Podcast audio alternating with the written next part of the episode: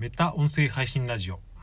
この番組は自称音声配信フリークの僕岩見が毎日音声配信について考えているチャンネルです、11月の24日火曜日。3連休明けですがいかがお過ごしでしょうか？連休は楽しく過ごされましたでしょうか？えーまあ僕はのんびりですね家族と遊んだり友達の家に行って友達というか妻の友達ですね。焼きそばパーティーをしたり GoTo イートのポイントを使ってかっぱ寿司を食べたりなんということはない連休でしたが、まあ、楽しかったですね、えーそれで今日話してみたいことは音声ツイートの可能性ということについて考えてみたいと思います。あのツイッターで最近音声の投稿ができるようになったっていうのをご存知の方も多いと思いますけど投稿した音声が消えちゃったりとか技術的なトラブルみたいのを目にしたりするんでまだそれほどなのかなと思いますけどこの間試しに1回使ってみたんですよね。まあ別になんていうことはなく本当に10秒20秒ですね。マイクテストみたいなことをしてみたんですけどなかなか面白いなというかこうやって音声配信をやってる人間からすると、うん、ポッドキャストでもこういうスタンド FM とかでも気合を入れてというか改まってやるけどツイッターとかだと、多分1分40秒とかだと思うんですけど限界は。大体みんな今10秒とかそれぐらいでやってるんで結構気楽に投稿できますよね、うん、それの可能性が結構あるなと思っていて他の音声配信のアプリとかに比べたらユーザー数は本当に桁違いなのでもしここに音声がですね浸透したら一気に爆発するんじゃないかってことを思ったわけですよね。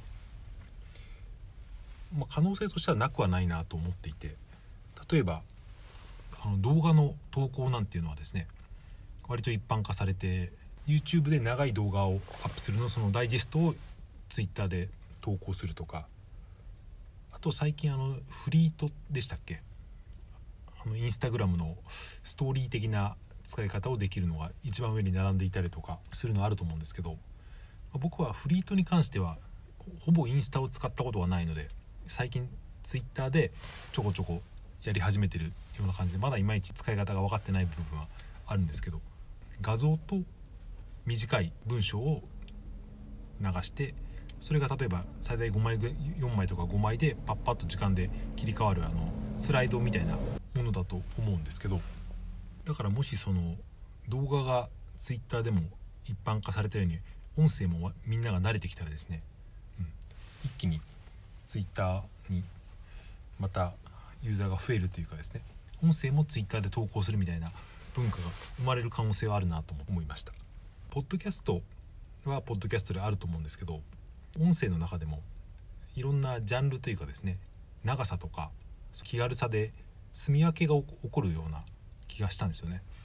ポッドキャストは長くてまあ、作り込まれたコンテンツを聞くためのプラットフォームであってそれ以外にその短いですね SNS 的な要素でポンポン短い音声をアップしていくという。今まではスタンド FM が割とそういうですねコミュニティ的な使い方をできるようなプラットフォームだったと思うんですけどもし Twitter がですねそれを採用というか Twitter が音声としても受け入れられてくるとですね一気にこれはうん持ってかれる可能性があるって持ってかれるって僕はどの立場から言ってるのかよく分かんないですけど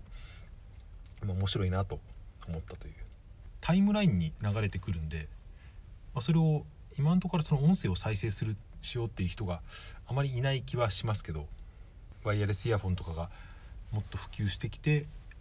みんなが、うん、テキスト読むよりなんか耳から流れてきた方が聞きやすいなって思うとですね一気にこれは、えー、塗り替えられる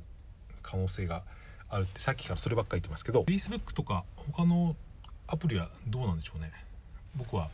あんまり使わないので Facebook とかインスタとかを。そういう機能が搭載されたのかどうあまり知らないんですけど、まあ、Twitter 以外でそういうところが来る可能性はありますよね。TikTok のなんかはもともと短いし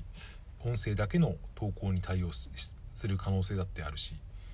僕はそのツイッターで音声をちょっとやってみようかなと思ったのは自分のタイムラインを見てたらあのポトフさんがですね音声ツイートをなんかすごい短いのを上げててそれが面白いなと思ったんですよねなんか単なるどっかが痛いっていうのをぼやいてるだけだったんですけどやっぱ知ってる人がああいう風に声でやってるとなんか面白いというか、うん、音声のその刺さり方っていうのはテキストとやっぱり全然違いますよね。まあ、だからその好き嫌いもあってあまり好きじゃない声とか知らない人の声っていうのは受け付けられないっていう面もあるかもしれませんけど、うん、一回慣れて慣れている人の声だとですね、うん、テキストで読むよりも短い声がポンポン聞こえた方が、うん、全くこれは別の体験っていう考え方もできるからですね、うん、そこが Twitter と共存するのかっていうのは、うん、意見が分かれるところかもしれませんけど聞いている皆さんはどうですかね？Twitter の音声投稿機能というのはもう使われた方は